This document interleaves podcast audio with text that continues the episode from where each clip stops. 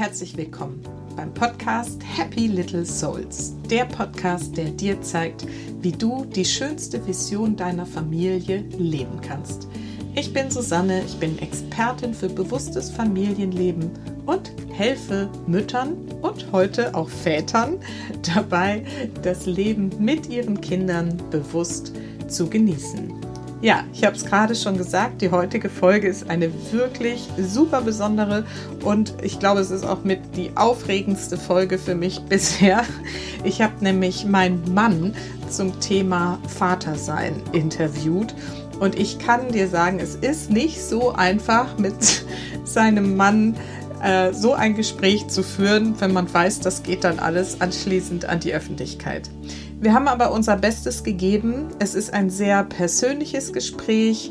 Ähm, ja, und wir zeigen darin, wie wir zum Thema Familie stehen, wie wir zum Thema Gleichberechtigung stehen, wie wir vor allen Dingen zum Thema Vater und Mutter sein und die Rollen und so auch stehen und ähm, ja, hoffen, dass wir damit dir den ein oder anderen Impuls mitgeben können, mal über das ein oder andere Thema vielleicht mal nachzudenken, für dich irgendwie einfach zu durchdenken und vor allen Dingen zu deiner Klarheit zu finden, wie willst du Vater sein oder wenn du die Mutter bist, die gerade zuhört, wie willst du dein Mutter sein mit deinem Partner zusammen, wenn du einen hast, gestalten.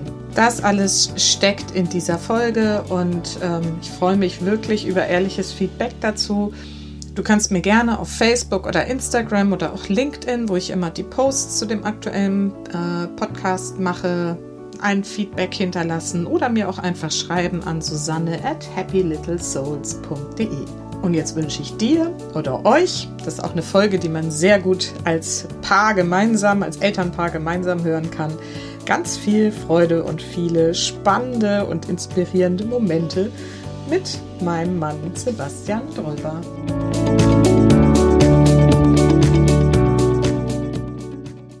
So, und heute habe ich wieder ein Interview für euch und heute ist es mal wirklich ein super, super besonderer Gast. Es ist nämlich mein Mann. Tatsächlich bin ich schon häufiger gefragt worden, ob ich ihn mal interviewen kann und äh, ja, jetzt haben wir uns das mal vorgenommen, passend zum Vatertag. Und ja, Sebastian, das ist mein Mann. Ähm, und er ist Unternehmer und äh, vollkommen überraschenderweise Vater von drei Kindern. Und ja, Sese, ich freue mich, dass du heute hier bist und wir mal über das Elternsein, unser gemeinsames Elternsein und unsere Familie plaudern. Ja, ich freue mich auch. Schön, dass du dir die Zeit nimmst. Genau, erzähl doch mal erstmal so ein bisschen was über dich. Wer bist du? Und was machst du so ganz genau? Ja, also ähm, ich bin eigentlich mein ganzes Leben lang äh, selbstständig gewesen, seit ich ähm, studiert habe in Hamburg und ähm, habe halt äh, mit kleineren Jobs neben dem Studium angefangen und dann relativ schnell mich als Softwareentwickler halt als Freiberufler gearbeitet zunächst und dann ähm, seitdem verschiedene Firmen im Internetbereich vor allem gegründet oder mich daran beteiligt. Äh, ich habe ein paar Jahre lang als angestellter Geschäftsführer gearbeitet für eine Werbeagentur.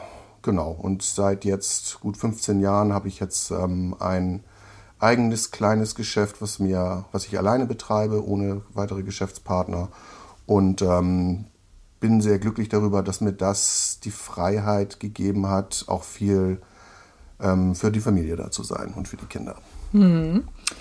Lass uns da mal so ein bisschen noch reingehen. Studiert, was hast du studiert? Ich habe Informatik und Musikwissenschaften studiert. Das ist ja auch eine wilde Kombination. Gar nicht so sehr, weil natürlich jetzt ähm, Musik äh, auch, also ich habe äh, seit der Jugendzeit Musik gemacht, ich habe Gitarre gespielt in verschiedenen Bands und ähm, Musik ist natürlich auch ähnlich wie jetzt Informatik oder Mathematik halt eine ähm, ja, formelle Angelegenheit, was so die Strukturen angeht und so weiter. Und ähm, das war für mich auch ein Fach einfach, was mich ähm, interessiert hat, neben halt dem ganzen Thema Computer. Mhm. Und das ist ein bisschen jetzt auch, sage ich mal, jetzt kein, kein berufliche Entscheidung gewesen, sozusagen, dieses Studium, sondern auch einfach aus persönlichem Interesse habe ich das als Nebenfach gewählt. Mhm. Okay. Und dann war aber so dein Grundinteresse ja das ähm, Computerprogrammieren. War das von Anfang an klar, dass es so in diese Computerprogrammieren-Richtung geht? Oder? Ja, schon. schon. Wann ist da so dein Interesse entstanden daran? Also damals, als der C64 in den 80er Jahren rauskam, hatte ich den halt und ähm, habe da auch neben natürlich Computerspielen äh, auch tatsächlich schon mit dem Programmieren angefangen. Ja. Mhm. Das hat mich mhm. schon immer fasziniert. Mhm. So, und dann hast du ja so diesen, äh, hast du eben schon erzählt, diesen Einstieg in die Selbstständigkeit gewagt, noch während des Studiums, das du dann ja auch nicht beendet hast. Wie kam das und wie hast du den Mut gefasst, irgendwie diesen Schritt zu gehen? Naja, also ähm, als junger Mensch kann man das machen, ne, wenn man halt keine äh, finanziellen Verpflichtungen oder sonstige Verpflichtungen hat, jetzt indem man zum Beispiel Kinder oder, oder eine Familie hat, für die man sorgen muss. Und äh, ist natürlich auch leistungsfähig als, als junger Mensch. Also ähm, ich habe in der Zeit viel gearbeitet immer und ähm, habe da auch nie ein großes Problem drin gesehen. So und ähm, ja, dass ich selbstständig sein will, das war mir eigentlich schon immer klar, weil ich schon immer Schwierigkeiten damit hatte, mir Vorschriften machen zu lassen. das war auch in der Schule schon so. Gehörte ich immer okay. mehr zu den ähm, Leuten, die da äh, im Zweifelsfall auch mit Autoritäten in Konflikt geraten sind. Ja. Sagen wir mal so. Okay, lassen wir jetzt einfach mal so stehen. Und hat dir diese Selbstständigkeit dann genau diese Möglichkeit gegeben? Also war das von Anfang an so, dass du dann auch wirklich da so äh, unabhängig warst von Autoritäten, die dir Vorschriften machen? Ja, weitgehend. Ja. ja. Okay. Na, es ist natürlich, wenn man jetzt mit ähm, anderen Leuten zusammen Firmen gründet äh, und dann möglicherweise gleichberechtigt im Stimmrecht ist, gibt das natürlich äh, Konfliktpotenzial. Da hatte ich auch äh, einen Fall zumindest, der halt dann unschön auch geendet ist. Ähm, aber das kann man halt, das ist dann auch eine Sache der Erfahrung letztlich äh, auch anders regeln. Das habe ich in, in, danach habe ich das halt geschickter gehandhabt. Und ähm, ja, genau, also dann ist das im Grunde genommen so mhm. gewährleistet. Ja. ja. Und was ich auch spannend finde, ich meine, ich habe ja einen Großteil deiner äh, Unternehmung quasi mitverfolgt. Da sind ja irgendwie, du hast ja einiges gegründet und zwar immer so einfach Idee gehabt und dann gemacht. Ist das so, dass ähm, was man braucht, um erfolgreich als Unternehmer zu sein? Ja, absolut. Also das ist halt das, was man braucht, um damit anzufangen. Ne? Mhm. Natürlich jetzt die Möglichkeit, sagen wir mal, und auch die Bereitschaft hat, so ein Risiko einzugehen. Ähm, und man hat letztlich ähm, immer den Vorteil als, sag ich mal, Unternehmer, wenn man ein neues Geschäft aufbauen will, dass man sich halt selbst ausbeuten kann. Mhm. Ne, das können halt etablierte Mitbewerber können das nicht oder wollen das nicht mehr. Mhm. Und das ist natürlich jetzt kein Dauerzustand, aber es gibt einem halt die Möglichkeit, ähm, ein Geschäft halt, sag ich mal, in Gang zu bringen. Mhm. Ne, indem man sich selber halt wenig oder gar nichts bezahlt. So, also, ne, außer jetzt dem Allernötigsten, was man zum Leben braucht natürlich. Und halt sehr viel arbeitet. Mhm. So, das ist im Grunde genommen ein relativ einfaches äh, Rezept, ähm, was aber auf jeden Fall so weit reicht, dass man halt starten kann und dann ähm, eine Basis hat, auf der man dann halt auch äh, gutes Geld verdienen kann. Mhm. Ja. Und da muss natürlich die Idee gut sein und äh, ne, es muss eine Nachfrage, ein Markt für, für das Produkt oder die Dienstleistung geben. Und äh, da muss man einfach ähm, die äh, Fähigkeit haben, auch zu erkennen, ob das Ganze erfolgreich wird oder nicht. Ne? Also es ist längst nicht so, dass alles, was ich gemacht habe, erfolgreich gewesen wäre. Ja. Einige Dinge waren so lala, andere waren komplette Flops. Ja. Ähm, aber das gehört halt dazu, ja. Ja, das finde ich aber gerade so faszinierend, dass du halt das auch immer so in Kauf genommen hast und gesagt hast, na gut, dann hat das jetzt halt nicht geklappt, dann gucken wir mal, was beim nächsten Mal rauskommt. Hm, vielleicht noch, um, ne, wir wollen ja eigentlich über dein Vatersein sprechen, aber ich finde es trotzdem ganz spannend. Jetzt nochmal so die eine Nachfrage. Du hast ja dann auch geschafft, dieses Selbst und ständig, zumindest mit der Firma, die wir jetzt auch schon, also du jetzt seit langem hast und die uns jetzt seit langer Zeit irgendwie hier auch quasi ernährt, so einzurichten, dass du eben nicht mehr ständig, wie das jetzt bei der ersten Firma, bei der wir uns ja auch kennengelernt haben und zusammengekommen sind, ähm, da waren wir ja wirklich beide von morgens bis abends mit Begeisterung und Leidenschaft aber auch dabei. So, und dann hast du aber gesagt, okay, das war jetzt gut und jetzt will ich irgendwie aber einen Status haben, dann, wenn auch Familie kommt und so, wo ich nicht mehr ständig und so viel arbeiten muss. War das irgendwie, also hast du dir das so bewusst vorgenommen oder ist das irgendwie dann einfach so gekommen? Hm. Gute Frage. Ähm, klar habe ich darauf hingearbeitet. Ähm, aber das habe ich auch an den früheren Firmen eigentlich auch schon immer gemacht. Ne? Also, dass mhm. man halt im Grunde genommen daran arbeitet, sich selbst überflüssig zu machen. Mhm. Na, das ist ein wichtiger Punkt, wenn man sich nicht völlig aufreiben will. Weil letztlich ist es so, dass man halt schon denkt, man weiß alles selbst am besten und kann alles selbst am besten in seiner Firma. Das ist ganz üblich, das haben sehr viele Unternehmer und hat Schwierigkeiten, dann Sachen zu delegieren. Und ähm, daran muss man auf jeden Fall arbeiten. Mhm. Ähm, einmal jetzt sozusagen, um selbst als Risikofaktor äh, oder beim Ausfall halt nicht als Risikofaktor da zu sein, als, als Single Point of Failure für die Firma. Ähm, und aber auch, um letztlich regelmäßig halt vernünftige Arbeitszeiten, eine vernünftige Stressbelastung und so weiter zu realisieren, weil dauerhaft kann man das nicht. Mhm. Ne? Wie gesagt, als junger Mensch ist man da, äh, hat man eine größere Stresstoleranz mit Sicherheit und kann da mehr äh, aushalten, aber langfristig ist es auf die Dauer auf jeden Fall ungesund, wenn man sich die ganze Zeit mhm. äh, sehr, so sehr dem Druck und dem Stress aussetzt. Ja. ja. Und das natürlich ähm, ist dann auch ein Faktor, dann als halt äh, wir Kinder bekommen haben, ähm, ist natürlich auch auf der Seite ein Bedarf entstanden ähm, nach halt mehr Zeit, ähm, den ich dann halt auch äh, sozusagen zum Anlass genommen habe, um halt darauf auch, auch hin, äh, hinzuarbeiten, mhm. äh, dass ich halt auch mehr Zeit haben kann mhm. für private Sachen. Ja. ja.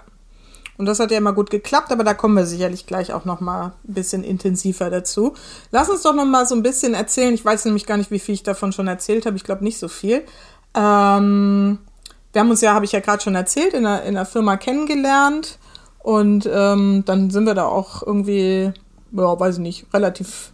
Also als dann wir uns mal angenähert haben, war es ja dann auch relativ schnell klar, dass das irgendwie auch was Ernsthaftes und Dauerndes ist, oder? Ja. Erzähl du doch mal so von unserer Zeit, wie du das wahrgenommen hast, bevor wir die Kinder, also bevor wir geheiratet und Kinder bekommen haben. Wie hast du da unsere Partnerschaft so erlebt? Ähm,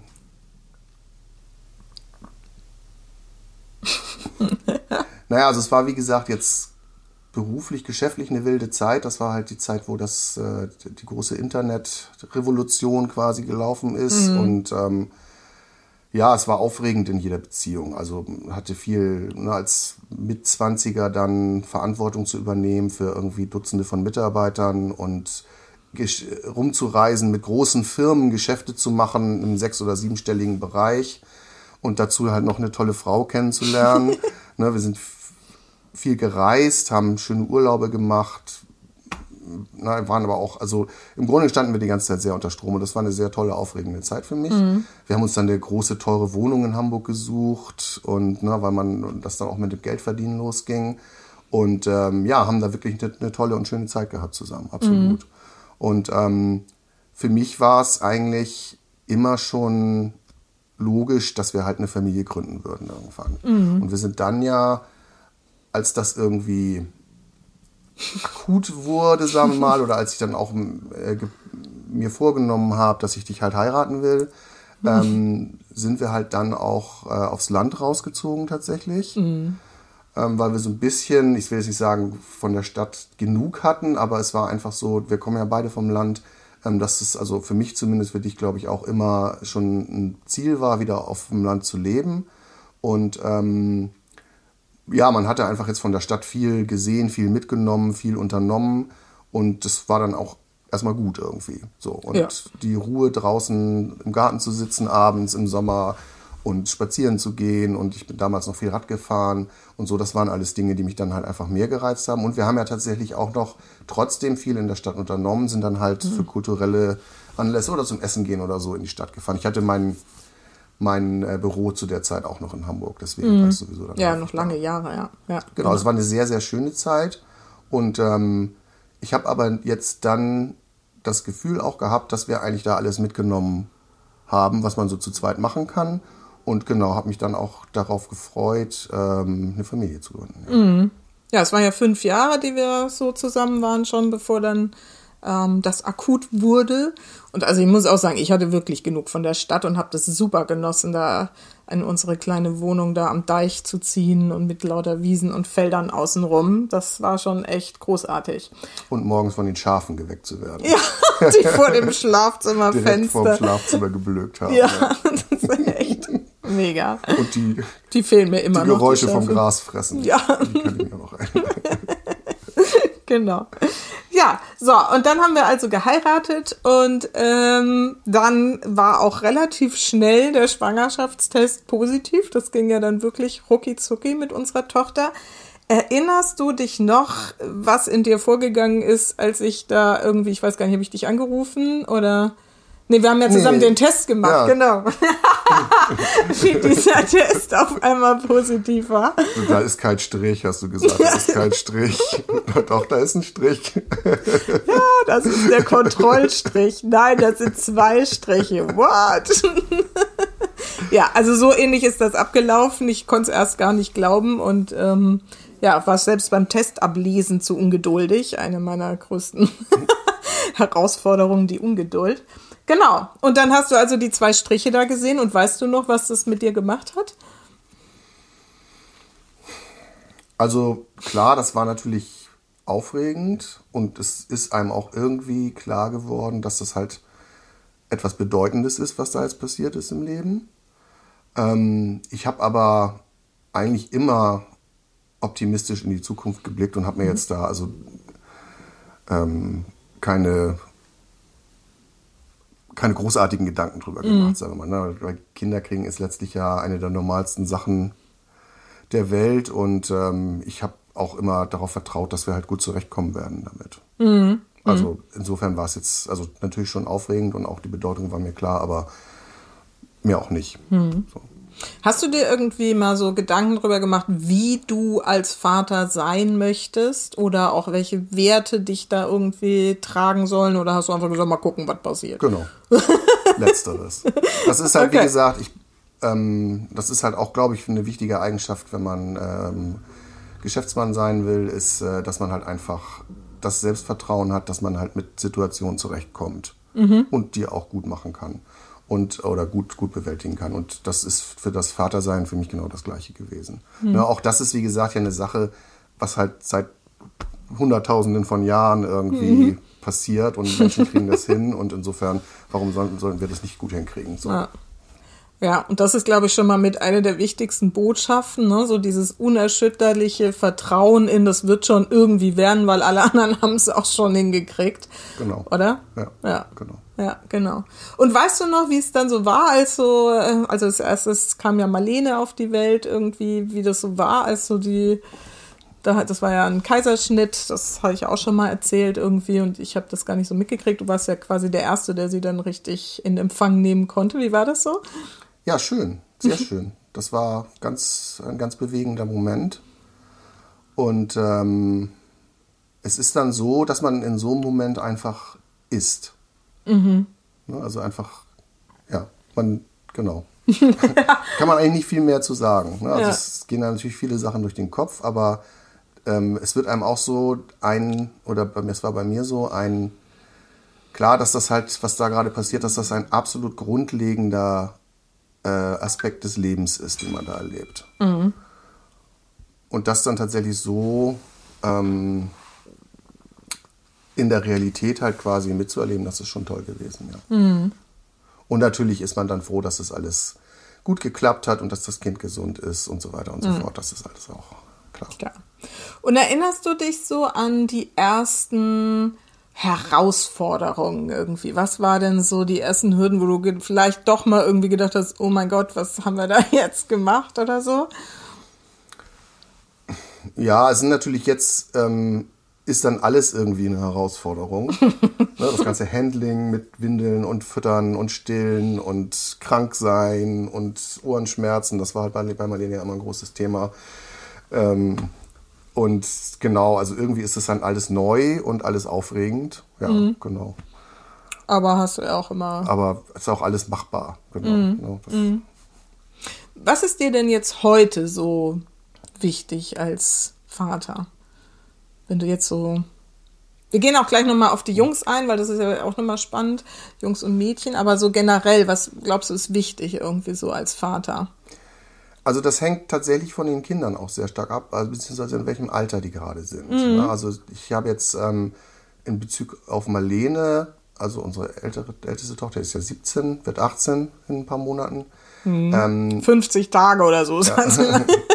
eine, eine vollkommen andere andere Rolle auch oder sehe für mich eine andere Rolle als bei den beiden Jungs. Das hängt mhm. natürlich damit zusammen, wie du gesagt hast, dass es halt, dass eine halt Jungs sind, dass äh, Marlene natürlich eine junge Frau jetzt ist ähm, und es hängt aber natürlich auch stark mit dem Alter zusammen. Mhm.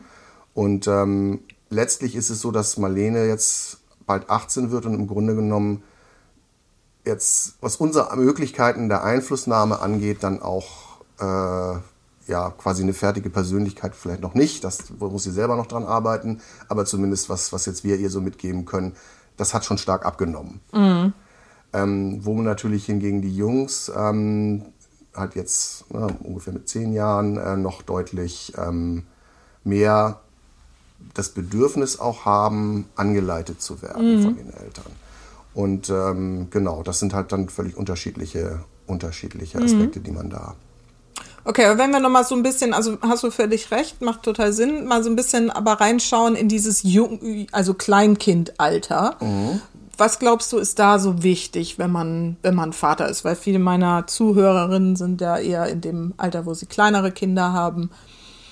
Also ich glaube, dass, ähm, okay, dass die Vaterrolle tatsächlich in dem ganz kleinen Alter weniger bedeutsam ist. Das kommt, glaube ich, erst dann zum Tragen, äh, wenn die Kinder halt mobil werden und halt ne, die ersten Worte verstehen und sprechen können und so weiter. Ähm, in der ganz ersten Phase ist es, glaube ich, wichtig, ähm, dass man halt äh, seine Frau unterstützt. Ne, Gerade vor allem, wenn das mit Stillen zu tun hat und halt durch durchwachten Nächten und so weiter, äh, ist es halt wichtig, dass man ähm, vor allem halt, wie gesagt, seiner Frau ermöglicht, auch ähm, mal eine Nacht durchzuschlafen zum Beispiel oder mhm. vielleicht sogar mal ein paar Tage wegzufahren. Das haben wir mhm. ja, hast du ja gemacht, immer um mal für sich zu sein und so. Wenn das halt das Bedürfnis dazu da ist, natürlich. Da möchte ich kurz mhm. die Geschichte erzählen von diesem, wo ich, wo du mich wirklich, also es war, glaube ich, vier Wochen war Marlene alt und ich hatte vier Wochen lang quasi überhaupt nicht geschlafen, weil ich so aufgeregt war und mir ständig Sorgen gemacht habe und so. Und dann hast du irgendwann wirklich auch mal, und das, das werde ich echt nie vergessen, hast du gesagt, so, und du gehst jetzt ins Gästezimmer und schläfst da und ich kümmere mich hier und äh, sag dir Bescheid, wenn irgendwas ist. Weil ich halt ständig von diesem Baby, was da neben uns geschlafen hat, da irgendwie so mit halbem Ohr da dran war. Und da hast du wirklich, und das war so wichtig für mich, dass du mich da auch so angeleitet hast quasi und gesagt hast, so, du schläfst jetzt mal, Abmarsch hier. Wahrscheinlich habe ich davor geweint oder so, weil ich nicht mehr konnte. Und dann weiß ich noch, bin ich irgendwie so vier, fünf Stunden später, habe ich am Stück irgendwie vier, fünf Stunden geschlafen, bin dann aufgewacht und es war irgendwie im Sommer, ne, Ende Juli und es war schon hell und ich habe gedacht, alle sind gestorben. und dann bin ich völlig hektisch ins Schlafzimmer wieder zurückgerannt und dann warst du da ganz quietschvergnügt, hattest Marlene im Arm und sagst, ach guck, ich wollte gerade kommen, sie ist gerade irgendwie hungrig geworden irgendwie. Und das war so eine befreiende Erfahrung, weil ich zum einen wusste, okay, ich kann irgendwie ne, tatsächlich auch mal loslassen und zum anderen hatte ich vier Stunden am Stück geschlafen, fühlte mich wie neu geboren. Aber das war so wichtig zu wissen, dass du da irgendwie bist und auch mir mal die Richtung zeigst, wenn ich irgendwie da untergehe. Ja, genau. Das ist genau der Punkt. Mhm. Gute Geschichte zu dem Thema. Ja, ne, weil, man, genau, weil also wir Mütter uns ja da auch manchmal so, glaube ich, in unseren Hormonen auch so verlieren, in, gerade in dieser neugeborenen Phase. Und ähm, da warst du wirklich, also das bist du sowieso immer so mein Fels in der Brandung, aber das war gerade in der Phase auch super wichtig. Mhm, genau, also das, genau, ja. Ja, und ähm, aber wenn man jetzt so, das war jetzt wirklich in dieser neugeborenen Phase und dann so so später auch, wenn die Kinder so, weiß ich nicht, drei, vier, fünf sind, wie genau. siehst du da? Also ähm, die Kinder lernen ja das Leben kennen und lernen ihre Umwelt kennen. Und das passiert halt über im Wesentlichen Versuch und Irrtum. Mhm. So. Und ähm, es gibt dann halt, ähm, oder es muss halt Grenzen geben für das, was die Kinder halt ausprobieren können und sollten. Ähm, ne, logischerweise sollte man ein- oder zweijährige nicht mit Küchenmessern spielen lassen zum Beispiel oder halt äh, auf Supermarktplätzen unbeaufsichtigt rumlaufen lassen und solche Dinge natürlich nicht. Ähm, aber andere Dinge sollten sie sehr wohl ausprobieren. Und ähm, ich sehe das so, dass halt, sag ich mal, ähm, die Mütter eher dazu tendieren, einen engen Rahmen zu setzen für das, was das Kind halt tun kann und ausprobieren darf. Und dass die Rolle der Väter ähm, eher darin liegt, äh, einen weiteren Rahmen zu setzen. und äh, das ist natürlich auch äh, eine Quelle für oder hat ein gewisses Konfliktpotenzial, was auch unter Eltern, denke ich mal, relativ oft ähm, ja, sich äh, manifestiert. Aber ähm, das ist halt wichtig, dass man da auch die, als, als Mann, als Vater auch die ähm, dafür kämpft, sag ich mal, den Kindern halt größere Freiheiten zu ermöglichen und andere Dinge auszuprobieren. Weil das ist die, der einzige Weg, den sie haben, um halt Selbstvertrauen zu lernen. Mhm. Ne, das ist halt Fehler zu machen und zu lernen selbst, wo sind die Grenzen der Welt da draußen. Ne? Was passiert, wenn ich mich beim Klettern nicht ordentlich festhalte und auf die Nase fall und so. Ne? Mhm. Da hatten wir immer die 1,50 Meter Regel. ne? Wenn es äh, niedriger als 1,50 Meter ist, dann äh, ist es okay, dann dürfen sie das machen. Also zumindest bei mir durften sie das. Ja. naja, und das ist, glaube ich, jetzt in diesem jungen Alter sozusagen die, die wichtigste, wichtigste Funktion mhm. des Vaters. Ne? Weil es ist, nochmal, das ist halt, ich verstehe ähm, den Wunsch, die Kinder behüten zu wollen, mhm. aber der darf halt nicht überhand nehmen, weil man den Kindern einfach sonst die Möglichkeit nimmt, eigene Erfahrungen zu machen und ihnen eher beibringt, auf Kommandos zu hören. Mhm. Ne, unter dem Motto, das darfst du nicht. Und das, wenn man das oft genug wiederholt, dann verinnerlichen die Kinder das und fragen dann halt auch teilweise bei Sachen nach, ob sie das machen dürfen oder nicht, wo sie einfach das einfach selber ausprobieren sollten, mhm. besser, um halt selbst zu lernen, auf sich selbst zu vertrauen mhm. und auf die, das eigene Urteil, die eigene Urteilsfähigkeit auch zu vertrauen. Das ist halt ein unheimlich wichtiger Aspekt für mich. Und ähm, genau aus diesem Grund sehe ich es halt, halt für, für absolut wichtig an, dass man halt die Grenzen so weit wie möglich steckt. Hm. Siehst du da noch einen Unterschied so zwischen jetzt Marlene und den Jungs irgendwie? Also jetzt in deiner Vaterrolle? So gerade bei diesem Thema hm, die Welt erkunden, Dinge ausprobieren und so? Oder? Ja, die Jungs haben da natürlich einen ganz anderen Antrieb. ja, die sind da viel, ähm, ja, äh, abenteuerlustiger, sagen wir mal. Mhm. Äh, und natürlich auch, äh, das ist auch so krass ähm, zu sehen, unfassbar wettbewerbsorientiert. Marlene hatte immer Schwierigkeiten mit ja. Wettbewerben. Also ja. sie hat das natürlich schon, hat sie auch dann im Sport und so weiter auch solche Sachen gemacht, aber es hat ihr nie wirklich gefallen, sagen wir mal. Und bei den Jungs ist es das genaue Gegenteil. Die machen wirklich aus allem einen Wettbewerb. Das ist ganz lustig. Und genau, das ist natürlich auch ein Thema, ja. ja. Ähm, und insofern, ja, also natürlich sind das jetzt auch so Erkenntnisse, die ähm, man erst jetzt, also die ich jetzt auch im Laufe der Zeit so mit erarbeitet habe. Weswegen ich jetzt da mit, äh, mit den Jungs halt ähm, in dieser Erziehungsphase schon viel klarere Positionen hatte, auch wenn ich es halt bei Marlene instinktiv auch so gemacht habe. Und ein Aspekt, der mir dabei noch wichtig ist, ist, dass man halt auch, dass die, die Väter halt auch ähm, darum kämpfen müssen. Mhm. Gegen oder mit ihren Partnerinnen oder mit ihren Frauen, ähm, dass sozusagen ihre Frau, das ist halt auch ein bisschen in die Geschichte, die du am Anfang erzählt hast, ähm, mit dem Schlafen, ähm, dass die Frau ihnen die Kinder auch mal überlässt. Und dann halt auch, äh, das ist ein Thema, mhm. was wir auch viel diskutiert haben, ähm, auch so sagt, so nein, da redest du mir jetzt nicht rein, sondern mhm. das wird jetzt so gemacht, wenn die Kinder, ich kümmere mich jetzt darum und die sind jetzt bei mir und dann wird das jetzt so gemacht, wie ich das will und nicht wie du das willst. Ne? Mhm. Ne? Geh schlafen. so. Ja. Und genau, wo die Frauen dann auch einfach ihren Männern gerne vertrauen dürfen, dass sie ähm, mhm. da keine bösen Absichten hegen oder die Kinder, ihre Kinder unkontrollierten Risiken aussetzen wollen. Ich weiß nicht, was da in den Köpfen dann vorgeht, sondern ne, dass das halt ein, ein Teil ist, der wirklich, wirklich wichtig und ist für die Kinder ist. Und das mhm. ist, ist mir auch wirklich wichtig, das, das nochmal zu sagen, weil die Kinder halt nur so Selbstvertrauen entwickeln können. Mhm. Und Selbstvertrauen heißt halt, die eigene Urteilsfähigkeit zu entwickeln. Mhm. Was kann ich und was kann ich nicht? Was kann ich mhm. ausprobieren? Wo wird es gefährlich? Und so weiter. Diese ganzen Dinge muss man natürlich begleiten, aber müssen die Kinder halt als eigene Erkenntnisse auch etablieren. Mhm. Finde ich super, super toll, dass du das sagst. Und ich musste auch gerade die ganze Zeit, hört ihr ja schon irgendwie lachen, weil das ist wirklich so krass.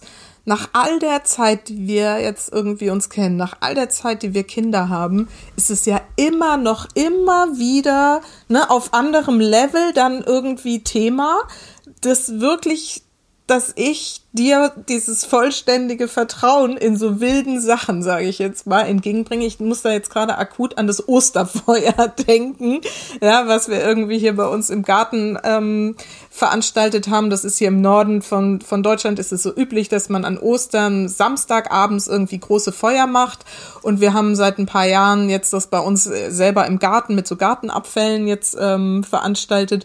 Und das ist dieses Jahr ziemlich groß geworden, was wir an Gartenabfällen hatten. Und es hat mich so viel Nerven gekostet, wirklich zu sagen, okay, mein Mann hat das im Griff und die Kinder dürfen dieses Feuer irgendwie veranstalten. Ja, und da selber irgendwie Holz nachlegen. Am Schluss war ich dann selber dabei und habe die ganze Zeit das Holz aufgelegt. Aber ich finde es so interessant, weil das, wie gesagt, ich, ich glaube, da hast du echt recht. Eine der größten Herausforderungen als Vater auch zu sagen, so, und so machen wir das jetzt. Ne? Genau. Wenn du unbedingt bei Kälte ohne Mütze aus dem Haus gehen willst, dann probier das mal aus und sieh zu, was passiert. Ja, genau. und die Mutter sagt, nimm die Mütze Thema. mit. ja. ja. Ja, ja, genau, ne? Oder irgendwie, keine Ahnung, ohne Badelatschen zum Schwimmen gehen und solche Sachen. Ähm, ja, super, super wichtig. Ähm, wie siehst du das so als Unterschied jetzt nochmal, vielleicht vertieft so ähm, Jungs, Mädchen als Vater, so die Sicht da drauf? Wie unterschiedlich hast du das so wahrgenommen? Hm, ähm, letztlich ist es eine sind es ja Botschaften oder Erkenntnisse, die man seinen Kindern vermitteln möchte. Und bei einer Tochter möchte ich natürlich, meiner Tochter möchte ich natürlich ähm, vermitteln, dass sie ähm, das Recht darauf hat, von Männern anständig behandelt zu werden. Mhm. Zum Beispiel. Ähm, und äh, ja, das ist sozusagen einfach eine, eine Rolle, die man da als Vater auch hat, die ähm, sozusagen ein bisschen von der anderen Seite her, also die andere Seite widerspiegelt. Ne? Mhm. Weil ich natürlich jetzt kein Vorbild als Frau sein kann, mhm. das wäre dann eher deine Aufgabe, sondern eher sozusagen eine, ein, ein Gegenspieler, mit dem sie halt jetzt ähm, Dinge halt auch, das ist vor allem im älteren Alter auch entscheidend, ein bisschen Dinge ausprobieren kann, wie man so zwischen Männern und Frauen interagiert. Mhm. Ne? Und das ist natürlich etwas, was, was, weil, weil sie halt ein gutes Vertrauensverhältnis zu mir hat. Ne, wir scherzen zum Beispiel da und ne, solche Sachen, ähm, wo sie das halt so ein bisschen ausprobieren kann. Mhm. Und ähm, auch sozusagen auf der anderen Seite dann halt ein, ein Rollenbild oder ein, ein Vorbild vielleicht da ähm, hat, wie das halt, äh, und auch wenn sie uns beobachtet, mhm. ähm, wie halt äh, Männer und Frauen miteinander umgehen können. Mhm. Und da kann sie sich dann ihr eigenes Urteil zu bilden. Manches gefällt ihr vielleicht, manches nicht, aber zumindest prägt es, glaube ich, jetzt in diesen älteren Jahren ab der Pubertät so ein bisschen auch das, äh, die Vorstellung, die man selber dann hat, wenn man halt solche Beziehungen irgendwie eingeht. Das finde ich total schön. Das war mir bisher echt noch gar nicht so klar. Ja. Finde ich voll den, voll den schönen Gedanken und finde ich auch, also, ne, dass, wie wichtig das eigentlich ist, dass der Vater eine gute Vaterrolle vorlebt, damit die Tochter sehen kann, so ein Mann gibt's. ne, also dann eben nicht nur Vater, sondern auch Ehemann eben. Und dass die Tochter erleben kann, ah ja, das ist gut irgendwie, das gefällt mir, will ich, will ich später auch so haben. Ja, oder will ich vielleicht auch nicht, ne? Also das ja, ist halt gut. die Frage. Ne? Aber ich glaube, wir, wir, machen das schon ganz gut, glaube ich. ich hoffe es. Ähm, einer meiner wichtigsten Grundsätze zum Beispiel ist es, dass ich meine Kinder nicht anlüge. Mhm. Und das ist halt, das haben wir ja auch schon ein paar Mal drüber gesprochen. Äh, man merkt es und sieht es bei anderen Eltern relativ viel, dass sie halt ihren Kindern irgendwelche Geschichten erzählen, um sie zu manipulieren zum Beispiel, ich weiß gerade kein aktuelles Beispiel, wie sie dann irgendwie die äh, Kinder da von ihren Computern wegkriegen, indem sie behaupten, das WLAN sei kaputt, obwohl sie es einfach mhm. nur abgeschaltet haben und solche Sachen. Und das würde ich nie machen. Mhm. Ne, und das ist ähm, jetzt für, für mich auch sozusagen für die Vaterrolle sehr wichtig, dass ich halt als versuche, als Instanz wahrgenommen zu werden, die halt einfach ehrlich ist und mhm. wo halt das, was, was gesagt wird und das, was man tut, übereinstimmt. Mhm. Und das ist tatsächlich, äh, ist das gar nicht so leicht, ähm, weil man halt in vielen Alltagssituationen einfach dann Dinge macht, die erstmal unbequemer sind, als mhm. wenn man mhm. sich kurz irgendwie eine Geschichte ausdenkt oder so. Mhm. Und ähm, das war ja. eine ganz interessante Erfahrung für mich. Und das ist halt auch ein, ähm, ein Punkt, wo ich halt glaube, dass das ähm, dann jetzt wieder bei den älteren Kindern halt so eine, eine gewisse Vorbildfunktion haben kann, um zu sehen, dass das einfach gut ist, wenn man ehrlich ist, weil es halt ähm, ein, man sich selbst damit viel freier macht. Mhm. Ja, man muss halt nicht, äh, lebt nicht in irgendwelchen ähm, Welten mit Geschichten oder kleinen Lügen, die man irgendwie aufrechterhalten muss die ganze Zeit, sondern man kann einfach man selbst sein. Mhm. Und das ist, glaube ich, auch was, was für eine, so einer gewissen, zu so einer gewissen freien äh, und offenen Atmosphäre dann in der Familie mhm. führt. Ist es auch so dieses authentisch sein? Ja, das klar. So dieses, ne, auch so, ich meine jetzt, ja, ist jetzt die Frage, ne, also bei mir ist es auch immer so, ne, mich auch mit meinen Gefühlen zu zeigen irgendwie, ne, also wenn ich mal, keine Ahnung, wütend bin oder sowas auch zu sagen, dann darf ich das auch zeigen irgendwie so. Und ich meine, du hast ja, du bist ja eigentlich eher so der ausgeglichene Mensch, aber ich meine, wenn du mal sauer bist, dann bist du auch richtig sauer und das äh, zeigst du ja dann aber auch, ne? Genau, also das ist ähm, tatsächlich jetzt ein Thema, was ich jetzt äh, bei den Jungs wichtiger finde. Mhm, genau, da waren ähm, wir Die sind ja ähm, na, durch das Testosteron äh, auch mit dem Thema Aggressivität konfrontiert, sagen wir mal, bei sich selbst. Und äh, das ist übrigens auch ein unglaublich wichtiges Thema, dass man das zulässt bei, bei Jungs ähm, weil sie halt lernen müssen, das zu handhaben. Mhm. Und ne, wenn man das jetzt verleugnet oder ihnen verbietet, aggressiv zu sein, ähm, das ist auch ein Thema, wo, wo, wo Väter eine große Rolle spiel, spielen, weil meiner Erfahrung nach sind es äh, tatsächlich die Mütter eher, die versuchen, das halt irgendwie zu vermeiden, das mhm. Thema. Ähm, und so lernt man aber nicht damit umzugehen. Mhm. Ne, das ist halt diese schwieriger Trend, die Gleichmacherei auch in der Schule und so weiter. Ähm, das ist halt, halte ich für total falsch, weil man lernt halt jetzt aufgrund von Unterschieden in der Leistungsfähigkeit beispielsweise, ähm, wie man jetzt solche Unterschiede sozial integrieren kann in Gruppen und damit gut zurechtkommt. Und wenn man das einfach verdeckt, wenn jetzt beim Sport alle eine Medaille kriegen, egal ob sie gewinnen oder verlieren, dann ähm, lernen die Kinder halt nicht, wie geht der Gewinner, der eigentliche Gewinner, der die Meda Goldmedaille hat, mit dem Verlierer, der gar nichts gekriegt hat, um. Ja. Das sind alles wichtige Lektionen, ähm, die halt durch, die, durch diese ganze Gleichmacherei ähm, halt den Kindern einfach vorenthalten werden. Und genau das gleiche ist es halt, um darauf wieder zurückzukommen, mit dem Thema Aggression. Äh, Mädchen natürlich auch, aber insbesondere kleine Jungs müssen halt lernen, ihre Integration, äh, ihre, ihre Aggression sozial zu integrieren mhm. in ihr Verhalten. Und das können sie nur, indem sie es ausprobieren. Mhm. So, und das ist, ähm, ist da ein wichtiger Punkt, sag ich mal, für mich jetzt, die Kinder so ein bisschen da vor dir zu schützen. ne? Und ihnen da Freiräume zu ermöglichen, wo sie halt diese Aggressionen auch, ähm, ja, ich will nicht sagen ausleben können, aber halt damit ein bisschen unter Aufsicht rumprobieren können, ne? indem sie sich halt dann mal zum Beispiel prügeln oder man guckt halt, was passiert, wenn man jetzt irgendwie dem anderen ein Eisbein schlägt und dann, ne, man, man kann dann weinen oder man kann sich wehren und so. Das sind halt alles Dinge, die jetzt in so einem gewissen Rahmen halt auch ausprobiert werden müssen, damit die Kinder halt nochmal dann lernen können, diese Aggressionen, die halt da sind ähm, und die auch immer da sein werden, halt vernünftig zu integrieren und im Zweifelsfall auch zu nutzen für sich. Mhm.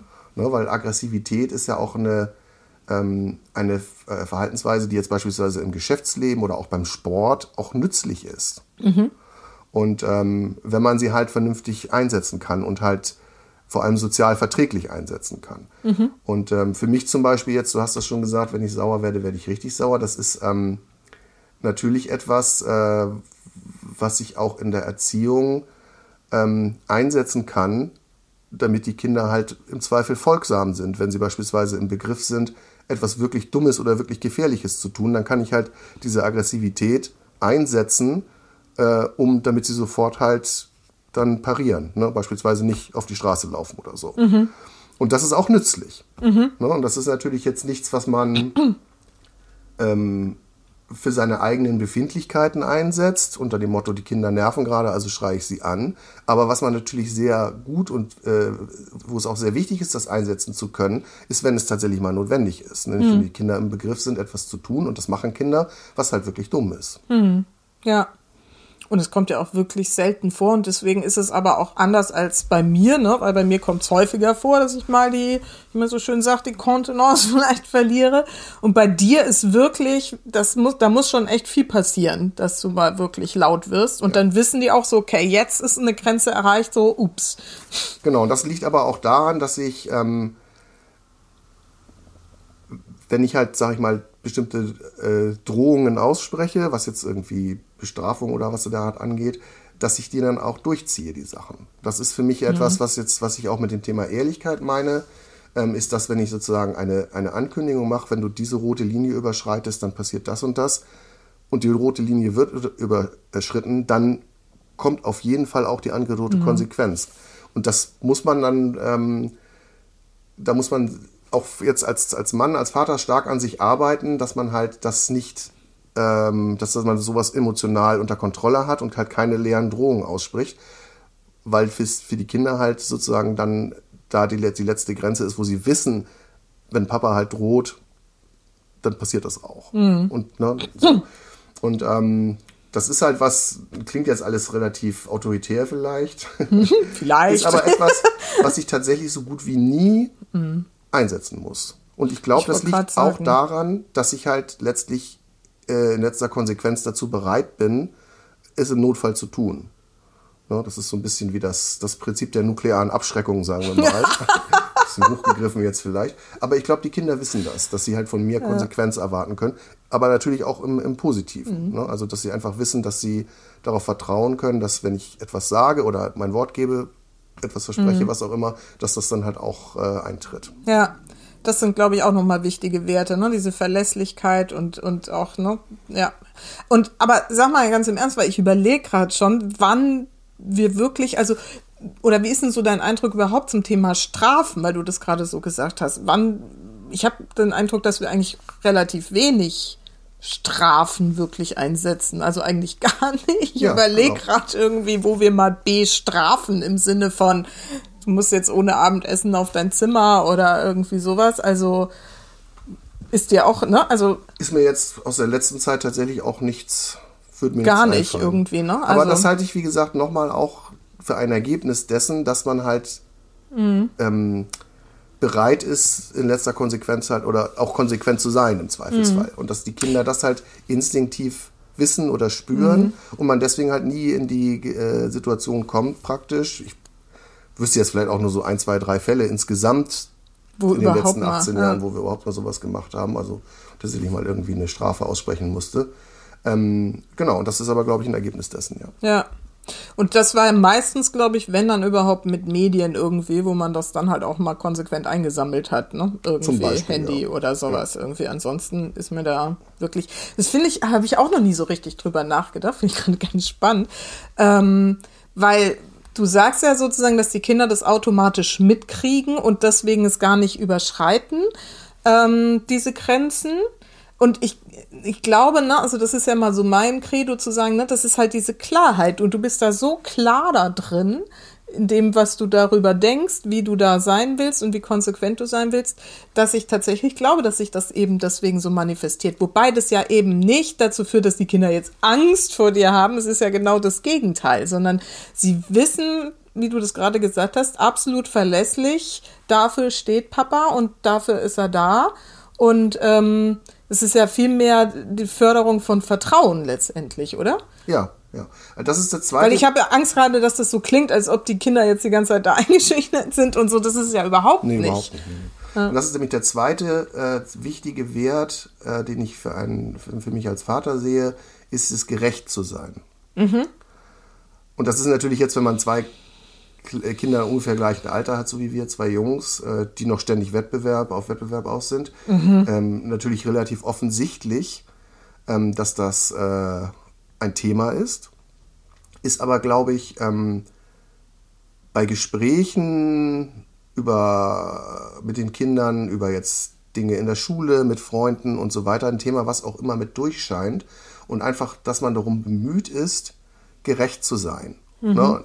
Jetzt nicht auch immer ausschließlich Partei für die eigenen Kinder zu ergreifen, wo man natürlich dazu tendiert, das zu tun, sondern im Zweifel auch mal, ähm, wenn jetzt zum Beispiel ein Streit mit einer Freundin oder irgendwas ist, äh, sozusagen selbst die Position der Gegenseite einzunehmen und halt auch ähm, dem eigenen Kind halt sozusagen von der Gegenseite mal Argumente oder Verhaltensweisen mhm. irgendwie zu spiegeln und so. Also dass man letztlich an dem Ziel arbeitet, gerecht zu sein. Mhm. Das, ähm, das halte ich auch für eine sehr für, für sehr wichtig, weil es eben auch dazu führt, denke ich, dass man jetzt halt ähm, Autorität nicht zum eigenen Vorteil einsetzt. Mhm. Das ist, glaube ich, auch die Wahrnehmung, zumindest ist das mein Wunsch, da, äh, den, ich, den ich dahinter habe, sondern dass die Autorität halt für Gerechtigkeit eingesetzt wird. Und das mhm. ist, glaube ich, auch eine sehr wichtige ähm, Lehre oder ein sehr wichtiges Bild für die Kinder, ähm, das zu verstehen, dass man halt ne, solche Dinge nicht zum eigenen Vorteil einsetzt, sondern um halt wie gesagt, gerechte Entscheidungen zu treffen. Ja, sehr schön. Gerechtigkeit und vielleicht das, was wir vorhin gesagt haben, auch nochmal auch Sicherheit. Oder? Ja, das sehe ich als, ähm, als Folge daraus. Ja. Ne? ja. ja. Okay. Wie, wie gehst du damit um? Also ich erlebe das ja auch so krass mit dem Wettbewerb zwischen den Jungs und du bist da ja insgesamt viel entspannter. Aber jetzt sagst du gerade auch nochmal, das ist dir halt sehr wichtig, irgendwie gerecht zu sein. Aber das ist ja echt auf so einer Mikroebene, in der die beiden da im Dauerwettkampf oft sind, gar nicht so möglich. Wie gehst du damit so um? Naja, ich ähm, versuche ihn halt ähm, ein, ähm, ein Bild zu spiegeln oder zu geben, wie ich ihre Verhaltensweise in dem Fall beurteile. Mhm. Ne, wenn jetzt zum Beispiel irgendwie sie ein Spiel spielen und der eine verliert und ist dann irgendwie sauer auf den anderen. Das mhm. ist halt für mich keine Verhaltensweise, die ich mag. Mhm. Ne, weil wenn man fair und nach den Regeln gespielt hat und einer gewinnt, einer verliert, dann müssen halt beide lernen, mit ihrer jeweiligen Rolle dann äh, vernünftig umzugehen, mhm. also sowohl guter Gewinner als auch guter Verlierer zu sein. Und da gibt es dann viele Möglichkeiten, dadurch, dass diese ständige Wettbewerbe in allem irgendwie ähm, haben oder, oder ausführen, äh, gibt es halt viele Gelegenheiten, da irgendwie auf die Kinder Einfluss zu nehmen. Das mhm. finde ich sehr gut. Ich meine, deswegen äh, fördere ich das auch, ne? dass ja. halt überall diese Wettbewerbe. ja. Das finde ich gut. Ja. Es hat große, viel, viele Gelegenheiten für sie, was zu lernen. Hm. Ich erinnere mich da gerade an, war das nicht gestern Abend, wo sie sich da um das eine schöne Stück Fleisch da ja. gestritten haben und wo wir dann irgendwie vorgeschlagen haben, es irgendwie auszulosen, mit Xing Shang Chong irgendwie spielen und dann der andere aber trotzdem irgendwie natürlich sauer war, weil er verloren hat. Na, das sind so genau diese Momente, die du so ja. meinst irgendwie, ne? Ja. Genau. Ja. Okay. Ähm, Jungs, Mädchen, hast du da noch irgendwie noch was dazu zu sagen, was du noch an Unterschieden da so wahrnimmst? Oder an wichtigen Werten, die du da gerne vermitteln willst? Also vielleicht eine kleine Anekdote da auch. Mhm. Ähm, das also Bild, was in der Gesellschaft vermittelt wird, ist ja sehr ähm, darauf geprägt, halt die Unterschiede zwischen den Geschlechtern halt zu marginalisieren, sagen wir mal. Und so sind wir damals ja dann mit unserer Tochter auch, oder ich zumindest auch an das Thema so ein bisschen rangegangen, weil man da halt sehr stark vom beeinflusst von war und dachte so, okay, also wir machen ihr jetzt auch äh, Angebote in der Richtung, die man normalerweise klischeemäßig eher bei Jungs gesehen hätte. Und dann habe ich also irgendwann meine alte Autosammlung vom Dachboden geholt und habe gesagt, mal gucken, was für mich war das schön. Ne? Ich habe natürlich dann ganz viele Kindheitserinnerungen an die ganzen alten Autos gehabt und ähm, so Spielzeugautos und ähm, fand das halt gut, da mal wieder reinzugucken. War für mich so eine schöne, bisschen auch in Erinnerung schwelgen und habe halt gedacht, so mal gucken, was Marlene so dazu sagt. Und das Ganze endete damit, dass die Autos dann in Marlenes Puppenhaus gewohnt haben und äh, sich gegenseitig ins Bett gebracht haben und so weiter. Und da war mir eigentlich klar, ähm, dass es schon Unterschiede gibt zwischen Jungs und Mädchen, die mhm. auch dann relativ offensichtlich sind. Wie gesagt, das muss nicht für jeden gelten. Es gibt natürlich individuell immer andere Ausprägungen. Aber im, im, im Großen und Ganzen war das einfach unfassbar mhm. offensichtlich, dass mhm. halt das Kind irgendwie kleine Plüschtiere und rosa Kleidchen tragen wollte. Und genau, die Jungs waren von mhm. Anfang an halt für Technik und Fahrzeuge und Bagger sich mhm. interessiert und so weiter. Mhm. Und ähm, das ja, wir war, haben da wirklich die Klischee-Kinder. So war für mich so ein Moment, wo ich das ganz klar irgendwie für ja. mich abgehakt habe, das Thema. So. Auch schön, ja. Ist so, Punkt. Ja, ich erinnere mich da ja immer gerne an dieses, weißt du, dieses Bilderbuch. Ähm, kleine Tiere auf dem oder Tierbabys auf dem Bauernhof, ja. was ich ja mit Marlene, ich weiß nicht, gefühlt eine Million Mal angeschaut habe und ja, du auch noch und immer auf jeder Seite die Tiergeräusche und halt ne, hier das Lämmchen und da das Kälbchen und das Küken und so weiter. Und dann gab's ja diese eine Seite, wo irgendwie, ich glaube, das Lamm oder sowas und ganz klein im Hintergrund der Trecker irgendwie zu sehen war den ich niemals wahrgenommen habe, bis ich, ich glaube, das erste Mal mit unserem älteren Sohn, da war der dann, was weiß ich, eins oder so, dieses Buch angeguckt habe und er als erstes, als ich die Seite aufschlage, ist wirklich original, wirklich, ich schwör's, auf dieses mini kleine blaue Teil da hinten tippt und Decker sagt. Ja. ich so, was? Oh, da ist ja ein Drecker. Also ja. da war für mich irgendwie klar, okay, es gibt Unterschiede. ja, okay, also ähm, auch das irgendwie, aber wie gesagt, das kann natürlich bei jedem anders sein und es gibt Jungs, die ne, mehr so und Mädchen, die mehr so sind, Klar. aber ich glaube auch, dass man sich das darauf halt auch einlassen darf und nicht versuchen muss, alles irgendwie gleich zu machen. Ja, genau, also das ist halt vielleicht nochmal ähm, ein für mich da wichtiger Grundsatz ist es tatsächlich, dass man ähm, die Kinder so sein lässt. Ja. Und nicht versucht, sie in irgendeine Richtung ja, zu beeinflussen. Nur weil das jetzt politisch irgendwie schicker genau. ist, wenn sie irgendwie, genau. ne, irgendwie ist, no, geschlechtsneutral ja. sind oder so. Das ist für mich genauso, wie es vollkommen in Ordnung ist oder ähm, wenn eine Frau halt zu Hause bleibt und sich um den Haushalt und die Familie kümmert. Mhm. Ne? Das müssen sie nicht machen und mir liegt es vollkommen fern, jemanden davon zu überzeugen oder überreden zu wollen, dass das gut ist. Aber wenn jemand das so machen möchte und das für sich äh, als, als richtige, richtiges Modell ansieht, dann ist das absolut in Ordnung.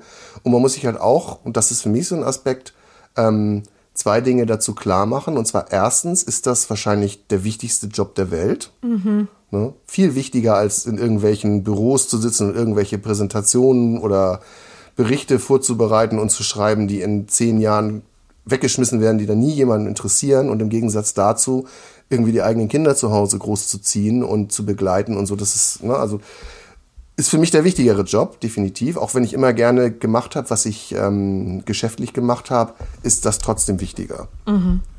Und ähm, ich konnte mich, wie gesagt, ja äh, auch relativ viel, ich glaube verhältnismäßig viel äh, einbringen.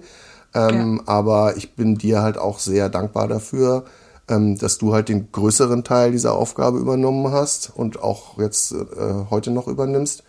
Ähm, und bewundere das sehr, hm. wie du das machst. Hm. Ne, weil das ist nämlich der zweite Punkt, das ist halt keine, ne, von wegen dummes, dummes Heimchen und so weiter, sondern das ist tatsächlich, ist es ein sehr anspruchsvolle, eine sehr anspruchsvolle Aufgabe in vielerlei Hinsicht, weil sie hm. neben organisatorischen, kaufmännischen, praktischen Fähigkeiten auch Führungsqualitäten benötigt und psychologische Qualitäten und, und so weiter. Es ist Seelsorge und so. Es sind also wirklich viele Dinge, die da eine Rolle spielen. Es ist ein sehr, in meinen Augen, eigentlich ein sehr interessanter äh, Job und wie gesagt, ein extrem wichtiger Job und glaube ich auch ein sehr anspruchsvoller Job. Also, Sese, ich weiß das ja, dass du das so denkst, aber es ist so toll, wie du das hier gerade in Worte fasst, weil ich glaube, das ist auch eine der wichtigsten Botschaften, die wir Mütter heute gerade brauchen, mal. Was glaubst du, warum wird das in der Gesellschaft so wenig genau so gesehen? Also es ist ja offensichtlich so, dass es eine politische Botschaft ist, die halt auf vielen Kanälen sehr stark verbreitet wird. Und was da für ein Motiv dahinter steckt, da kann man natürlich nur drüber also, spekulieren. Also, was jetzt ist die politische Botschaft? Naja, dass Frauen halt irgendwie Erwerbsarbeit leisten ja. sollen. Mhm. Also es ist natürlich jetzt ein unbestreitbarer Faktor, dass äh, wenn nicht nur 50 Prozent, sondern 100 Prozent der Bevölkerung arbeitet, dass das zu massiv höheren Steuereinnahmen führt. Aber wie gesagt, das, das kann man jetzt also im Grunde nur darüber spekulieren, was da tatsächlich mhm. dahinter steckt ja. und warum das jetzt so eine politisch gewollte Botschaft ist. Mhm. Ähm, letztlich denke ich, sage ich mal, sind die Menschen besser dran, wenn es möglich ist, von einem einzelnen Einkommen eine ganze Familie zu versorgen, als dass man zwei Einkommen dafür braucht. Ja. Sollte eigentlich relativ offensichtlich sein. Ja, ja. Da geht ja irgendwas schief, aber das würde jetzt vielleicht zu tief in die Politik ein, eingehen. Ähm, und ich meine, es geht ja andererseits schon darum, dass wir Frauen, ich meine, wir durften lange nicht mal irgendwie wirklich arbeiten und so. Wobei ähm, jetzt eben wir heute in der Lage sind, es eben frei zu entscheiden. Und dann greift eben oft dieses Narrativ, naja, aber eigentlich gehört sich das jetzt so, als Frau irgendwie auch ne, zu arbeiten und irgendwie ihr Potenzial zu leben und so. Und deswegen fand ich gerade deine Ansprache eben so toll zu sagen, ja, aber es ist eben auch irgendwie ein sehr, sehr wichtiger und toller, toller Job letztendlich, wenn man so sieht, wie du es gerade beschrieben hast, einfach als Mutter irgendwie zu Hause zu sein. Ne? Hm. Ja. Okay, dann vielleicht noch mal so zum Schluss die Frage, was glaubst du denn, was heute so wirklich grundlegend wichtig ist für ein gelingendes Familienleben?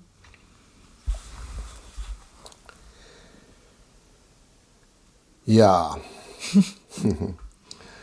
ähm, also ich denke mal, dass die Eltern sich über sich selbst im Klaren sind, ist eigentlich das Wichtigste. Mhm.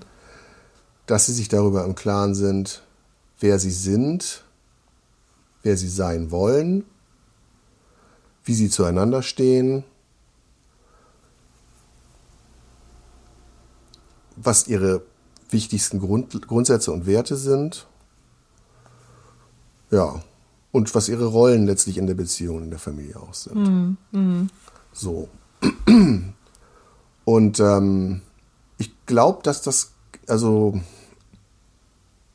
das hängt auch jetzt nicht damit zusammen, dass das halt irgendwie eine bestimmte Ausprägung haben muss. Und ich glaube, es ist einfach nur wichtig, dass man sich darüber selbst klar ist und das halt auch so lebt, ähm, Mhm. wie man sich das in seinen eigenen Vorstellungen hat. Also es geht jetzt nicht darum, ein bestimmtes Modell oder irgendwas zu favorisieren oder bestimmte Erziehungstechniken oder Methoden oder solche Sachen, sondern ich glaube einfach die Klarheit über sich selbst ist das Entscheidende. Und dann gibt es ganz viele verschiedene Möglichkeiten, wie das im Konkreten aussehen kann und muss es auch geben, weil halt sowohl alle Eltern als halt auch alle Kinder irgendwie eigenständige Individuen und Menschen sind, die halt irgendwie anders funktionieren. So.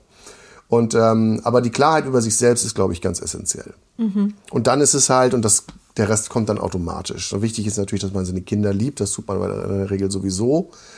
Ähm, ja, Ja, also Liebe und Klarheit so Ja. im Großen und Ganzen, ja. Ja, siehst du, das ist ja das, was ich auch immer sage. Sei dir dessen bewusst, was du willst und dann go for it irgendwie. Ja, okay. Ich glaube, da haben wir ganz schön viel so rübergebracht. An der Stelle gibt's normalerweise eine Werbepause, die, wo ich nochmal irgendwie äh, vorstelle, was, was jetzt mein Gesprächspartner zu bieten hat. Das brauchen wir bei dir jetzt irgendwie nicht.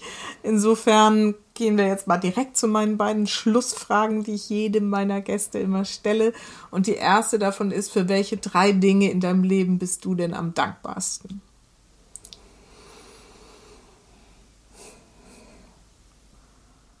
Naja, für dich natürlich.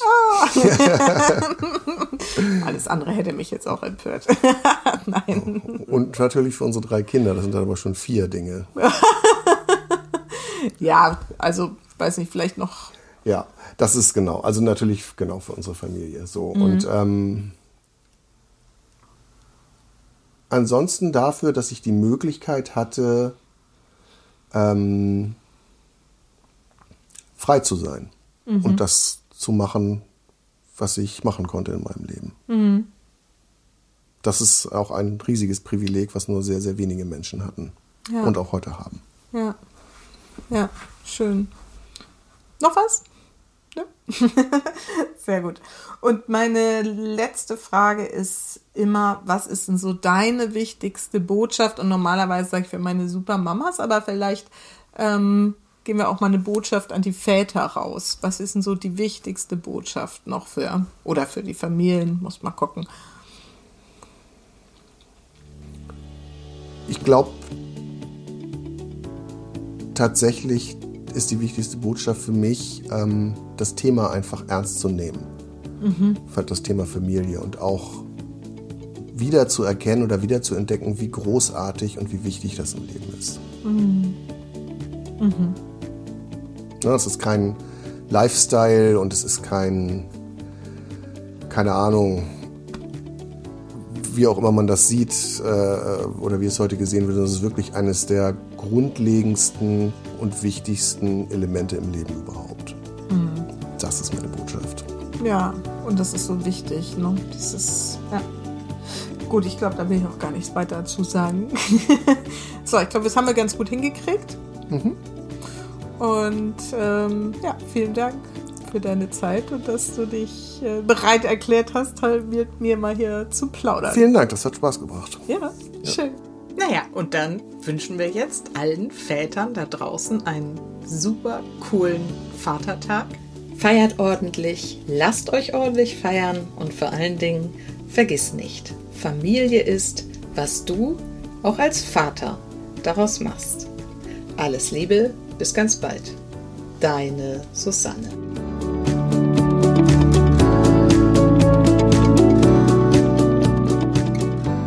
Puh, sicher hast du gemerkt, wie aufgeregt ich war. Aber ich hoffe natürlich, wie immer, dass da der ein oder andere Impuls für dich, für euch in dem Fall, drin steckt. Und wenn dir die Folge gefallen hat und du vielleicht andere Väter kennst, die äh, ja, vielleicht auch mal ein bisschen Inspiration gebrauchen können für ihr Familienleben, dann leitet diese Folge doch gerne weiter.